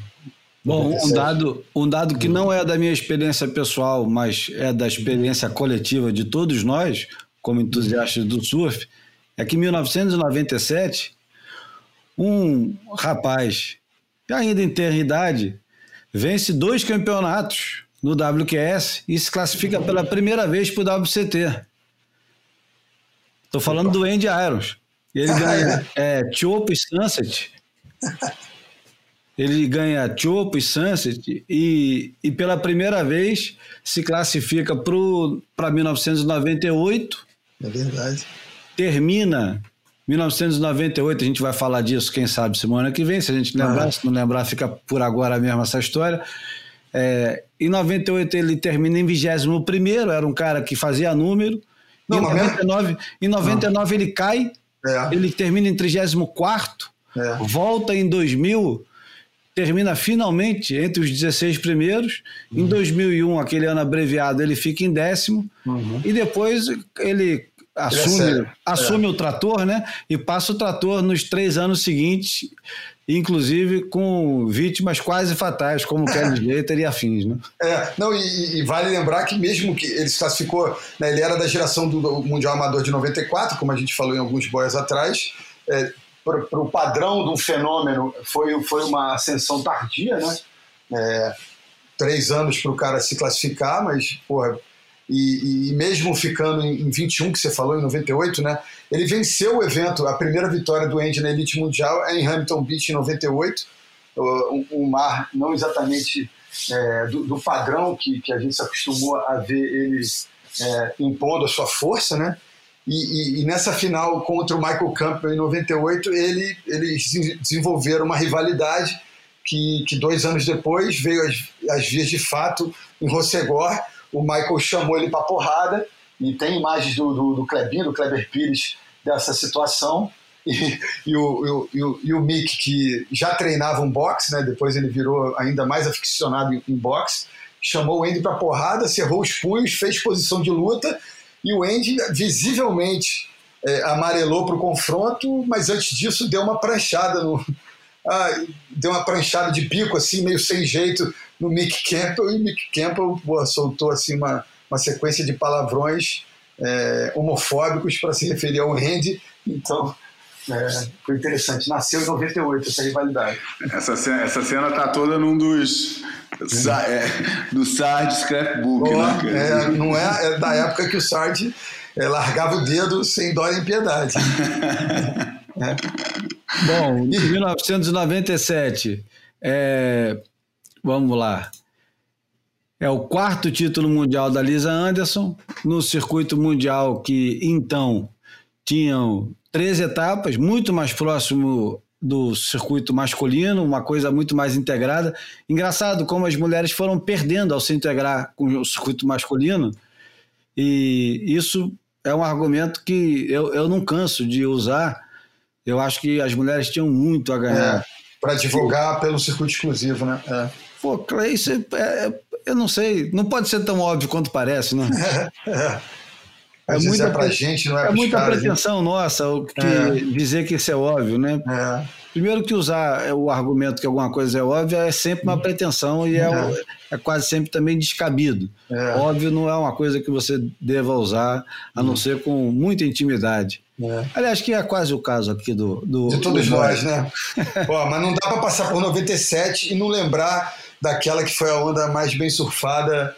Eu acho que até o Felipe Toledo fazer o que ele fez na Barrinha, é, aquela onda dos Slater nas oitavas de final do Kaiser Summer Surf de 97 contra o Ross Williams, com aquele tubo de uns 5 segundos, aquele floater de uns 4 segundos. É, durante muito tempo foi a onda mais bem surfada, na minha opinião. É, mas contextualiza melhor como é que estava o mar, né? É, então, o mar eu acho que devia ter uns 8 pés, né, uns quase 3 metros de onda quadrado, e, e eu me lembro que, é, eu acho que muita gente há de concordar comigo, aquele mar numa situação normal não teria ninguém surfando, né? Então o, o, o campeonato e o nível dos caras da elite é, é, tal que, que os caras não só surfaram, como, como, como o Slater conseguiu uma pérola, né? Enfim, surfando, acho que se não me engano, com a 6 e 3, que depois ele continuou, usou ela até o final e ela estava com o bico quebrado e ele ele ganhou a final com o Ock com o bico todo enrolado em silver tape. Bom, o circuito feminino começou com uma vitória da. Quem lembra? Da Kylie Webb. Opa! Uma australiana compridona, bonita. É. Que Boa de abandonou, o marola ela. e que abandonou o circuito no ano seguinte por problemas com álcool. Disso eu não sabia. Pois é. E 97 nós Eu lembro, tivemos. de estar, eu lembro de estar lá no campeonato da Figueira da Foz, cara. Porra, com as meninas todas, um dia sem, sem campeonato, cara. As meninas todas num porre, cara, lideradas pelo. Fui entrevistar. Eu, esse ano, fui fazer a cobertura do campeonato para o site da Surfing. É, e, e tinha que. E fui entrevistar a Pauline para eu precisava de uma declaração dela para já não lembro qual era o contexto do, do, do, campeonato mas precisava de uma declaração dela porque não tinha campeonato rolando então eu tinha que inventar a pauta porque eu tinha que entregar uma, uma coluna por dia. E fui falar com ela cara fui buscar ela no meio das meninas, que foi uma zoação comigo, cara, elas todas bêbadas, cara, falando, ah, não vai falar com ela não, tem que falar com, sei lá o que, que elas estavam falando, tava, fica, tiraram, tiraram um momento para me sacanear ali, mas é. foi divertido, foi divertido. É. O circuito feminino nessa época era completamente selvagem, né? Era é. muito selvagem. Primeiro porque é, o respeito entre homens e mulheres inexistia, né? Então era meio uma coisa de de macho e fêmea. É, tinha uma atitude muito foda-se delas também, né? Pô, já que a gente não tem menor respeito aqui também, porra, foda-se então, encher mesmo a cara e. enfim. E tinha uma baixinha, tinha uma baixinha que era enfesada. Lynn Mackenzie. Não. Não? Trudy Todd, que era muito engraçado. É. Mas, mas Lynn Mackenzie também era enfesada, hein, cara? É, eu conheço histórias impublicáveis dessa. A Trudy é. não foi aquela surfista que teve um apoio da, da, das meretrizes da cidade dela? Pode ser, hein, cara, pode ser. Pode Tem ser. As histórias que eu conheço dela caminham nesse sentido. Enfim, é, 97 o Brasil tinha sete representantes, sendo que 97 foi o primeiro ano do Percy Padarates, que Opa, terminou, é mesmo que terminou Boa. o primeiro ano dele em 13 terceiro. Imagina, entrar no circuito e já terminar em 13 terceiro. Semifinal na Praia Grande. Fez na semifinal segunda... na Praia Grande. Isso. Não, e fez, e fez semifinal na Gold Coast quando o Slater ganhou a etapa e o Peterson Bronco ficou em segundo. É. O, o, o Neco fez semifinal no Billabong Pro, que chamava Billabong Pro ainda, em Kira. Perdeu só pro Kelly Slater na semifinal. Isso. A final foi o Kelly Slater e o Peterson Rosa. É, essa que eu tava falando mesmo. É. E depois ele fez semifinal em Lacanau, perdeu pro Shane Powell, Que ganhou do Slater na final, não é isso? que ganhou do Slater na final, isso aí. É. Tô falando, ninguém bate a memória do Bruno, é inacreditável. e Botar semifinal. Bruno e Miguel Pedreira pra conversar deve ser um absurdo, cara. Porra. Deve ser chato quando eles discordam, né? Pra... Não, Porra, 97, cara. 97 não, foi meados de 95. Eu falava Não, pra galera. discutindo que, cal- vamos ficar discutindo que calção que o cara tava usando, né? É, não, eu falava pra galera da redação lá do Ru, meu irmão, antes no Google, me pergunta, cara, porque vezes pô, o Google pode ter dado uma vacilada lá e tal. Pô, a Modéstia foi lá, foi lá no Tucuns agora. Pô. Bom, o 97 foi o quinto título do, do Slater, Oquilupo em segundo com uma avalanche de pontos. O Slater estava numa fase que era mesmo para largar o surf de vez, porque estava perdendo a graça. O circuito começa em Narrabin, no Coke Classic, que, que o Slater ganha. Depois vai para o Billabong Pro, que o Slater ganha. O Ripco Pro em Bells, vencido pelo Matt Roy. Depois vai para o Japão, duas etapas no Japão. Tokushima e Marui Pro. O Slater ganha de novo as duas etapas. Ele ganha duas na Austrália, depois ganha duas no Japão. Depois tem o Quicksilver Pro vencido pelo Luke Egan em G-Land. Opa, final Tem- com o Chris Gallagher. É. Isso, tem esse Canabit em Lacanau que o Shane Paul ganha de quem? Do Slater de novo. Tá lá, onipresente o Slater. Rossegor, Rob Machado ganha do Demir Hardman. Em Sintra, o Michael Campbell ganha do Luke Egan. Em, na Figueira, o Shane Paul ganha do Rob Machado. O E, mas foi na Figueira que o Kelly ganhou o campeonato, na areia. Quem- ah, Foi o no- que devia ter perdido cedo, né? O Oquilupo perdeu, acho que nas oitavas, pro Kelly que já tinha perdido também. O, o Kaiser Summer Surf aqui no Rio de Janeiro, na Barra, é vencido pelo Slater na final com o Oquilupo. E depois, finalmente, agora vamos parar para falar. Vamos, Vamos falar vamos. do Kim velhinhos. Pipe Master, que aconteceu entre 8 e 20 de dezembro. Foi vencido pelo tiozinho Johnny Boy Gomes na final com o vovozinho Michael Rowe. Quer dizer, Pra esse época, né? Campeonato, época.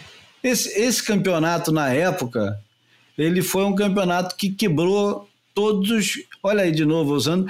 Esses clichês são próprios já do Boia, já uma coisa quase encomendada do Boia, quebrando paradigmas do surf profissional. Então, o Michael Rowe tinha 40 anos e ele tinha vencido o Pipe Master em 1982, 15 anos antes. E ele, com 40 anos, faz a final com o Johnny Boy Gomes, que tinha, segundo a memória do Bruno, 37 anos. Sendo que o Slater tinha ganho os três anos anteriores do Pipe Master. Tava perdendo a graça o Pipe Master. Ninguém ganhava do Slater. O cara tinha ganho é, 94, 95 e 96. E, e, e tinha eliminado o Johnny Boy Gomes em 90. é, não, não, desculpa. E foi eliminado pelo Johnny Boy Gomes em 97. Exatamente. Finalmente. Não, eu acho que ele ganhou duas vezes o Johnny Boy, que teve aquela do No Loser, e ele ganhou de novo na frente. Não, o que tinha acontecido é, É, que o, ah. o- teve o Backdoor Shootout, que era um campeonato exclusivo só dos locais e acontecia no melhor dia que, do inverno de Backdoor, mas alguns Raules podiam competir. O Slater competiu, ganhou o Backdoor Shootout. Na final, ele, ele vence o Johnny Boy Gomes, que ficou uma fera de ter perdido para o Slater. Uma fera porque perdeu para o Slater e uma fera porque o cara não era havaiano, não podia ganhar. E mesmo se tivesse ganho, os havaianos não podiam dar para ele. Porra, que falta de respeito, pô. Enfim, é- é- essa final entre o Michael Rowe e o Johnny Boy Gomes hoje não soa tão estranha, mas naquela época foi um absurdo. Você lembra disso? Eu não vou perguntar isso é, de forma retórica. É claro que ele lembra, mas é só para chamar o Bruno para conversa. Não, eu, eu- eu me lembro porque, pô, é, o que você falou, o Slater hoje é, é, esticou esses limites é, do, do, que, do que é visto como possível, né, do ponto de vista da, da, da idade de um competidor do alto desempenho, eu acho que em qualquer modalidade, né? Mas para aquela altura, a gente está falando de 97, para a gente ter uma ideia, eu acho que uns dois ou três anos depois, no ano 2000 ali, o Shane Dorian sai do Tour, Machado sai do Tour em 2001, quando o circuito é quebrado com, por conta do 11 de setembro, e a galera se aposentava àquela altura, cara, entre 29 e 32 anos de idade. 35 era quase impensável imaginar uma final de um cara de 37 com outro de 40. Foi, foi assim, muito exótico para a época, né? É, e foi a primeira vez na história que dois trialistas ganha, é, fizeram a final. Boa, ainda tem esse, esse, esse agravante aí, né?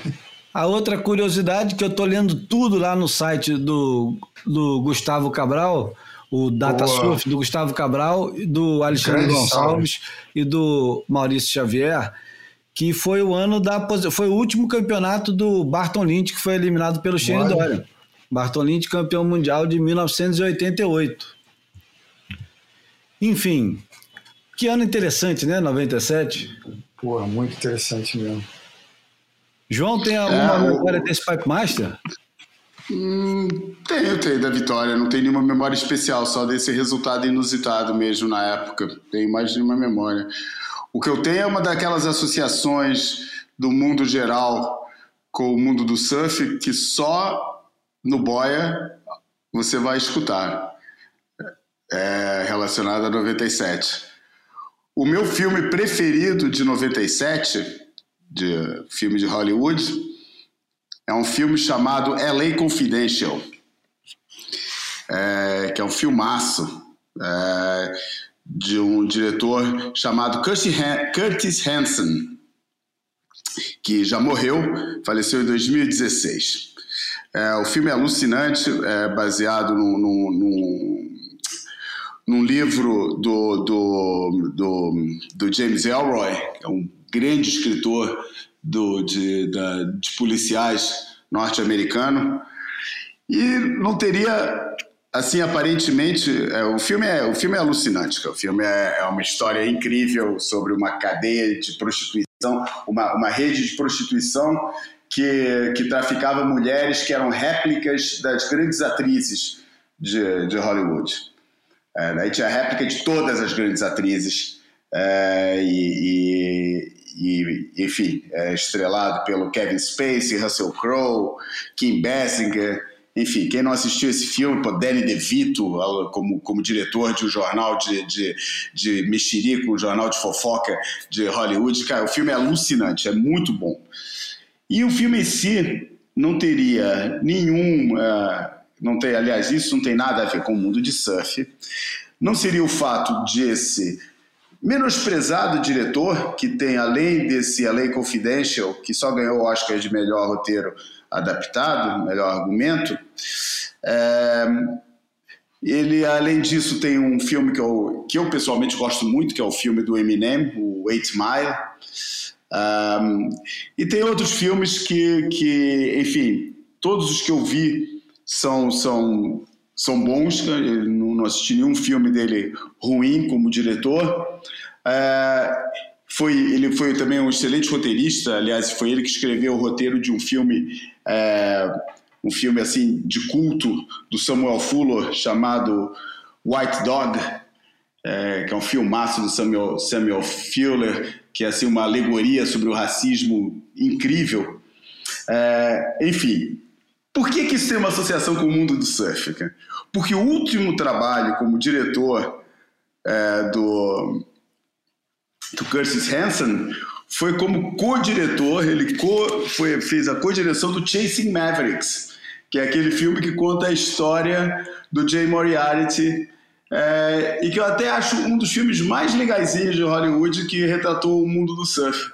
Acho que é um filme que não envergonha, ao contrário de outros, é um filme que não envergonha, entre parênteses, muito é, o, o, o, surf. Acho que é, é um filme que dá para assistir pô, tranquilo, cara, é com o Jared Butler. E é, é, acho, que, é, acho que é um filme pô, respeitável, dá, dá, dá, dá para assistir tranquilo, sem, sem ver, sem nenhum, nenhum momento de vergonha alheia, o que nunca acontece, o que raramente acontece quando Hollywood resolve pegar nos filmes, principalmente pelo lado sério, né? Quando é o lado brincando, como nos filmes da Annette Funicello, é, nos anos 60, aí, pô, aí é, aí dá pra, dá pra rir, é, é engraçado e tal. Mas, mas quando resolve pegar no tema do surf seriamente, cara, é um problema, cara. Sabe é. O- Outro ponto de contato com a Lei Confidential com, com o surf é, é, é só a presença do Russell Crowe. Porque o Russell Crowe, para quem não lembra, ele narrou o filme do Sonny Miller sobre os Braboys. E, e que eu tive alguns encontros com o Sonny Miller. E, Sonny Miller, não. Sonny Aberton. Sonny Aberton, ó, Sonny Miller, ó, desculpa, gente, eu tô pensando, não falei outro. É, eu tô com um cara na minha, na minha cara aqui, o, o- rosto dele, é, Sonny Aberton, e, e o- e o Russell comprou os direitos do filme, cara, pra transformar o, o documentário do Sonny Aberton num filme de Hollywood. E pelo visto, ah, o projeto nunca eh, gerou tração, né? Uma pena. Ah, mas, ok, é, ok. Porque, porque ele, ele narrou, assim, narrou de graça, fez uma parceria, foi procurado pelo Sonny Aberton e aceitou o, o- o- a missão. E eles estabeleceram uma, uma relação, uma amizade. E o cara comprou os direitos, pagou uma- um dinheiro para o Sony e, e acabou, eu acho que o projeto não, não, não, não se realizando. Eu fiquei escutando o João contando a história toda do, do filme e achei que ele ia dizer que a, o ponto de encontro com, com o Boia era a trilha sonora do Darim Papas. Mas eu não tenho Opa! certeza se é, de- desse filme, não, né? Ele tem um. Não, não, não, não. É de um filme com a Mira Sorvino chamado. é, É alguma coisa também, né? não, não, não. A música que foi usada é que chama é, Escape from the City of, uh, from the City of. Angels, que é uma Ah. música do primeiro disco do Daring Papas, Flowers and the Colors of Paint.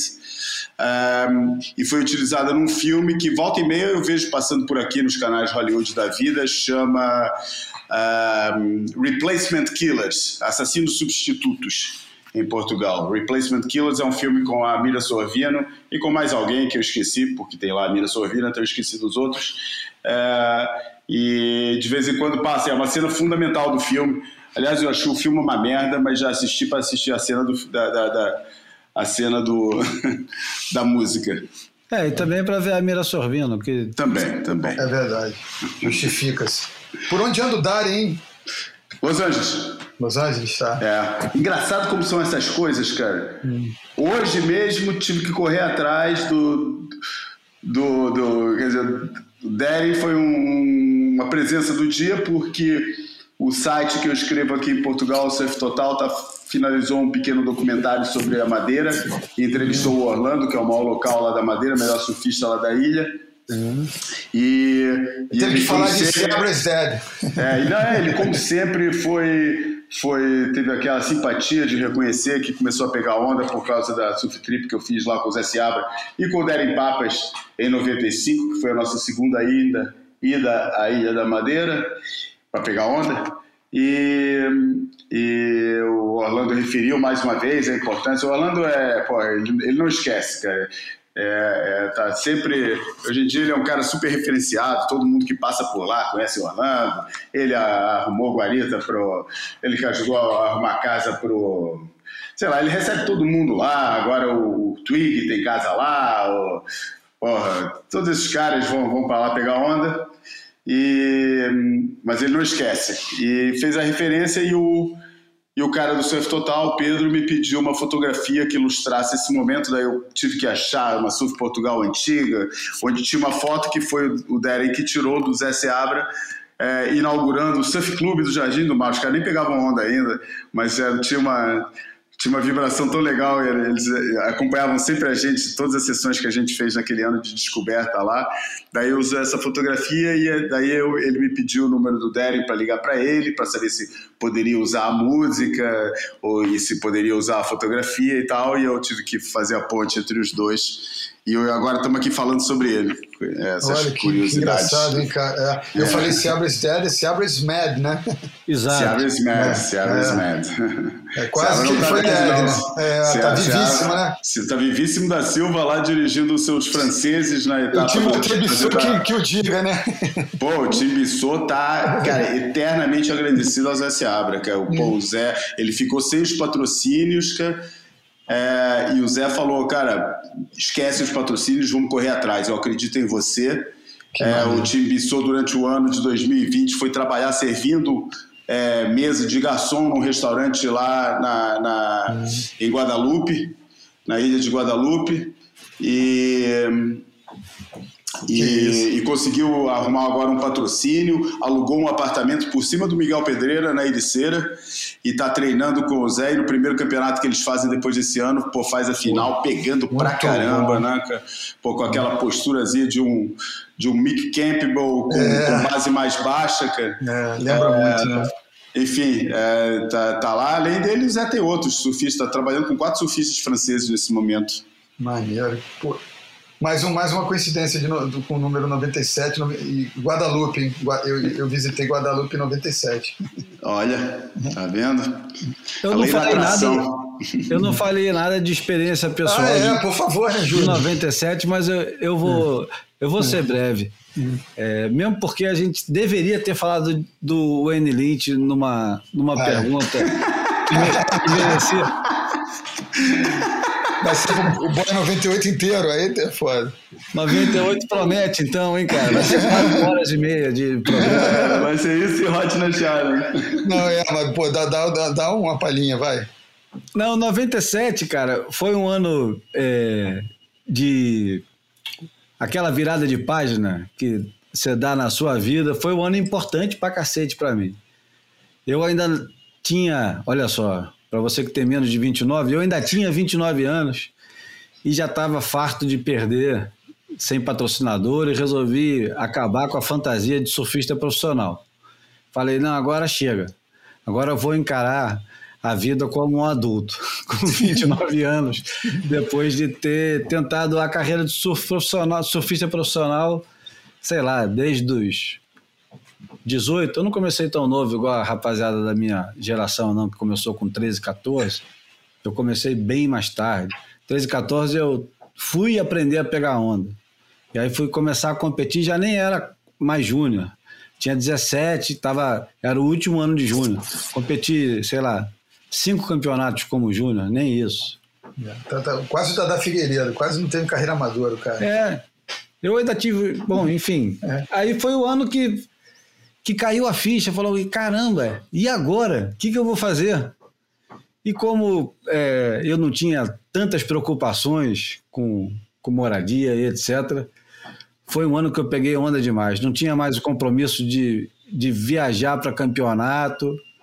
O dinheiro que era reservado para fazer essas loucuras acabou ficando para colocar gasolina no Fiat Uno Mille que, que tinha lá em casa e herdado do meu avô. E meu Deus do céu, peguei onda demais. É um ano que eu lembro com carinho, porque ah, se bobear foi um dos anos que eu mais peguei onda na minha vida. E não tinha aquela porrada de prancha, já estava começando a acabar a quiver de prancha. Tinha uma, duas, sei lá, talvez três pranchas. E é, eu tenho boas memórias de 97, cara. E 97 também já estava é, começando uma nova ilusão, que era a ilusão de viver escrevendo sobre surf. Bastante alimentada pelo João, que recebia com muito entusiasmo as crônicas que eu escrevia para Surf Portugal e ficava surpreso que aqui no Brasil ninguém as publicava. Enfim, era, era a parte da minha experiência pessoal é essa. E Sorte a, da Surf Portugal e de a, nós. par- a partir daqui a gente já pode ir direto para a porta. A gente vai para a porta? Vai pra porta, já foi arguído aqui. Então vamos. Então esse estamos chegando ao fim do Boia número 97. Não esqueçam de apoiar o Boia no Catarse, assinar o Boia no, nos agregadores de podcast, recomendar o Boia para os amigos e para os inimigos também. É, e pronto. Ah, não quer, não quer dar só uma palhinha do que seria o, Elite? Que eu acho que é legal deixar, a gente já que falou, é, só, só. Agora é contigo mesmo. Você pediu, agora você vai ter que falar. Não, não, mas é que você que trouxe a pauta. Eu acho que eu não vou trazer com, com a mesma profundidade, né, cara? Eu, É, então tá bom. Ah. Então vamos lá. Tem o tem um estudioso do desse negócio complicado que a gente adora falar aqui, que é esse negócio que se confunde com cultura de surf, mas que na verdade é só cultura. Que o nome dele é Andrew Crockett e ele tem um site chamado HoldDaddy, holdaddy.com.au de Austrália. E ele publica é, sem, sem muita é, consistência, ele publica um livro que se chama Sweet Foot, que é alguma das melhores publicações que já existiram é, sobre essa cultura que acabei de falar aqui. Nesse caso específico, ele pega uma pergunta do livro, do Sweet Foot, que eu acho que é o número 2 ou 3, já nem sei mais qual deles é, tem dois ou três é, fascículos, é quase uma enciclopédia, pode ser lido é, a partir de qualquer página, tem um. um- tem- é, um, é um grande livro desses que convém chamar em inglês de table book, né, daqueles livros que você coloca. Tem gente que coloca na mesa do centro para dizer que tem o livro e nunca abriu a porra do livro e leu uma pergunta sequer. E tem uns doentes, como nós três, que compra a porra do livro e mergulha no livro e nunca mais sai. Que é o meu caso, eu ainda não terminei de ler o livro. Eu já comprei o livro há cinco anos, o cara mandou para cá, eu entrei naquele é, financiamento coletivo que você compra o livro um pouquinho antes. O cara se deu mal, porque quando ele foi mandar o livro aqui para o Brasil, ele descobriu que é, a postagem do livro era o preço do livro. Ele até falou: Porra, Júlio, não sei se consigo mandar, mas como você investiu no livro antes de todo mundo, eu vou mandar. Deve ter sido o que aconteceu com o meu livro do Ian Kernes, que até hoje não recebi. É. E aí tem. Ele, ele, ele faz algumas perguntas para vários personagens importantíssimos da, da história do surf.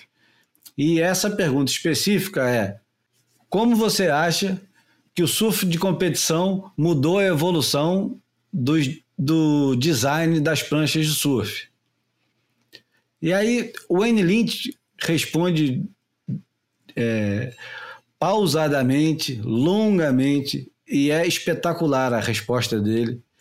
Mas não só ele responde, o Peter Townend responde, o Geoff McCoy, não é o Jack, é o Geoff McCoy, o cara que fez a, a famosa, se vocês não conhecem, Laser Zap, as pranchas que o Shane Horan usava no final dos anos 70, início dos anos 80. O Maurício Colho também responde. O Dick Van Stralen, que é outro shaper também mítico da Austrália, o cara que faz as pranchas do David Rastovich, que fazia as biquílias é, nos anos 70 na Austrália. Enfim, a gente vai falar disso, mas não vai falar hoje. É sacanagem fazer esse tipo de coisa. A, gente, a gente vai falar disso. E se a gente esquecer de falar disso, vocês cobrem, por favor.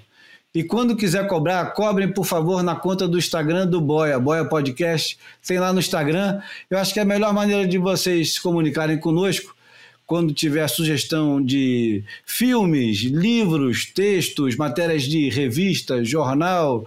Quando quiserem xingar o Bruno, ou o João, ou o Júlio, pode xingar também pelo. Pessoal, né? Pelo, pelo, pelo não, pelo Instagram do Pelo Boia. Instagram mesmo, é, A é. gente recebe. A gente- ofensa, ofensas, ofensas, a gente dá preferência ao Instagram do Boy para as ofensas. Né? É, e para os elogios também. e para os elogios também. Faz tudo lá. Fique à vontade. Enfim, me despeço então, mas não sem antes ouvir a despedida do Bruno primeiro e em seguida do João. Pô, ma- mais uma manhã saborosa aqui do lado dos amigos e, e que os ouvintes tenham curtido como a gente curte fazer essa bagaça aqui. Grande abraço a todos e semana que vem tem mais.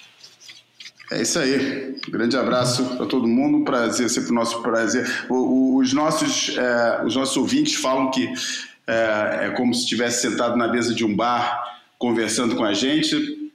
Para a gente é exatamente assim e vou, vou me despedir como me despeço no bar. Acerta aí a conta que depois a gente vê depois, tá? Bom, para terminar então, a música chama A Vida. É um álbum de 1977 de uma banda chamada União Black.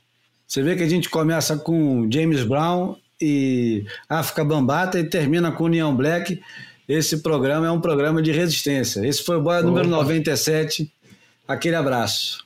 Resistiremos. Aquele abraço.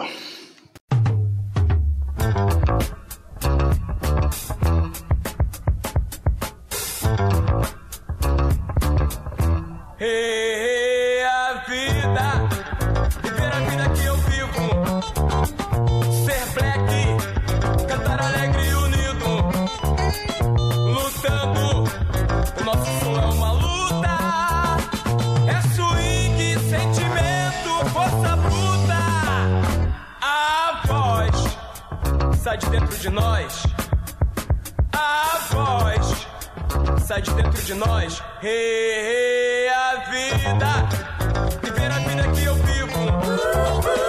Ser black, cantar alegre e unido. Lutando, o nosso som é uma luta. É swing, sentimento, força bruta. A voz sai de dentro de nós. Sai de dentro de nós.